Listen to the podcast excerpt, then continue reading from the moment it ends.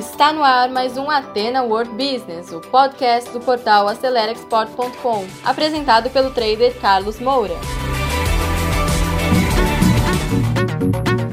Olá pessoal, bem-vindos a mais um podcast Atena World Business. Eu sou o trader Carlos Moura e esse podcast é patrocinado pela Academia de Negócios Internacionais AceleraExport.com, que você deve fazer uma visita e conhecer os nossos cursos. No episódio de hoje, nós vamos falar sobre dúvidas que profissionais iniciantes no comércio exterior, aqueles que querem se tornar representantes de empresas internacionais, têm e querem aprender como resolver essas questões. Então, escute esse conteúdo e na próxima semana, mais uma vez, nós estaremos com conteúdo novo para ajudar você a se desenvolver na sua carreira profissional. Hoje é quarta-feira, dia 19 de agosto de 2020. Bom, pessoal, então, como prometido, eu vou começar com a primeira. Aqui ele pergunta: para que um representante internacional possa começar, no que ele deve investir? Qual capital de giro tá? ele deve ter para iniciar e qual a estrutura que ele precisa para começar, tá certo? Por motivos óbvios, eu não vou expor o, o nome do aluno, mas o que, que eu respondi para ele? Que, primeiro, tá?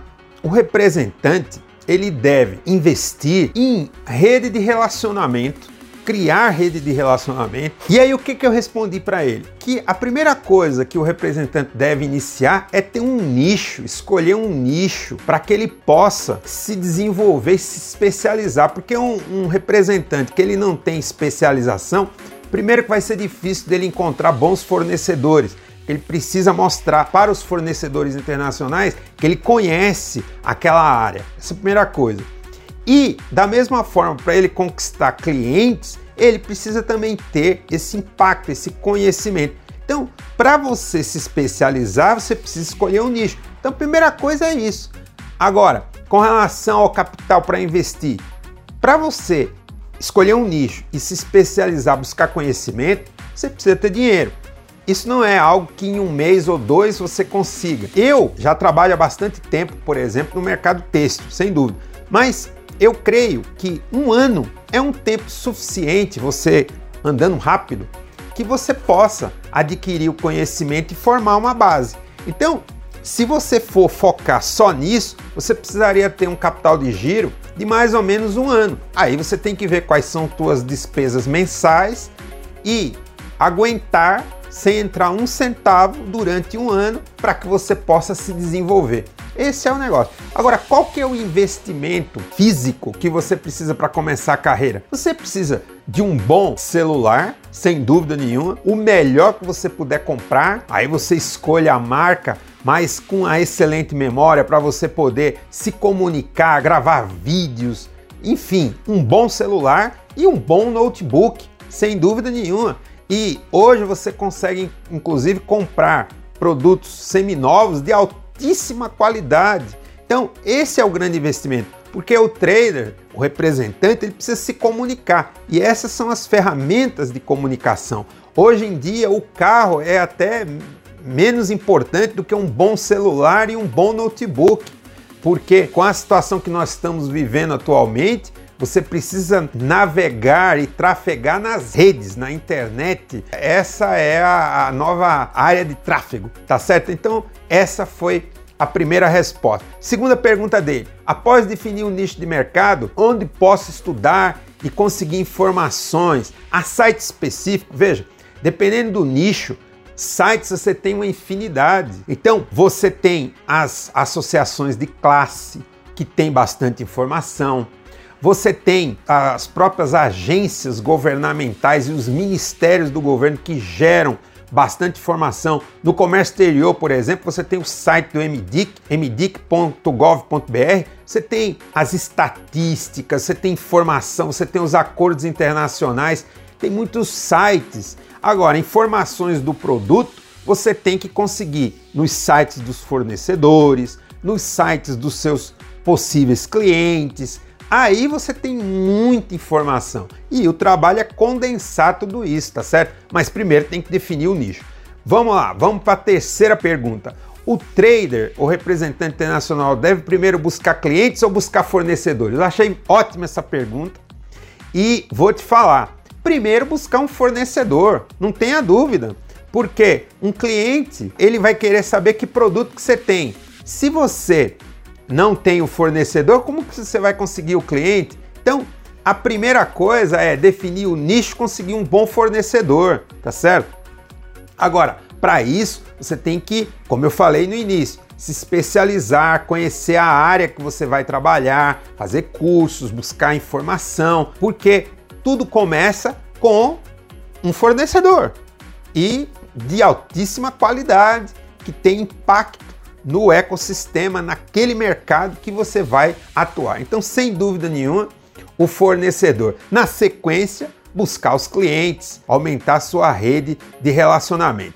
Eu hoje vou responder quatro perguntas, são muitas perguntas, eu vou responder as quatro principais para que vocês possam a partir daí se desenvolver. E em breve farei uma live, nós vamos lançar novamente o curso de Trader Internacional Turma 2 e dia 27 de agosto, marque na sua agenda, às 18h30 de Brasília, eu vou fazer uma live falando sobre o trader voltado à exportação. O Brasil vive um momento de exportação com o dólar bastante valorizado, o real está batendo aí a casa dos 5 dólares e 50, tá certo? É uma boa situação. Isso motiva, apesar de não ser o ideal de você entrar na exportação em função de um dólar alto, mas de qualquer forma é uma motivação e o momento é de exportação. Então, sem dúvida nenhuma, eu vou fazer essa live dia 27, marque na sua agenda, tá? E agora vou responder a última pergunta dele. Ele diz o seguinte: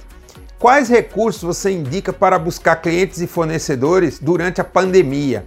Feiras internacionais, onde fazer isso? De que maneira? Ele até cita as plataformas como a Alibaba são alternativas. Então, a primeira questão é o seguinte: existem sim feiras internacionais telepresenciais acontecendo o resultado não é tão impactante porque não dá para ver o produto, então é complicado, mas sim estão acontecendo. Então você pode inclusive participar dessas feiras como um visitante. Eu mesmo acabei de participar da Canton Fair, né, que é lá na China. Esse ano ela foi telepresencial e eu fiz alguns contatos e tal. Enquanto nós estamos vivendo essa época da pandemia, é uma alternativa sim participar dessas feiras. Mas de novo depende do nicho que você vai trabalhar. Outra coisa que eu também falei para ele aqui na, na resposta é que o Alibaba ele sim é uma boa plataforma para você conseguir conhecer os fornecedores internacionais, inclusive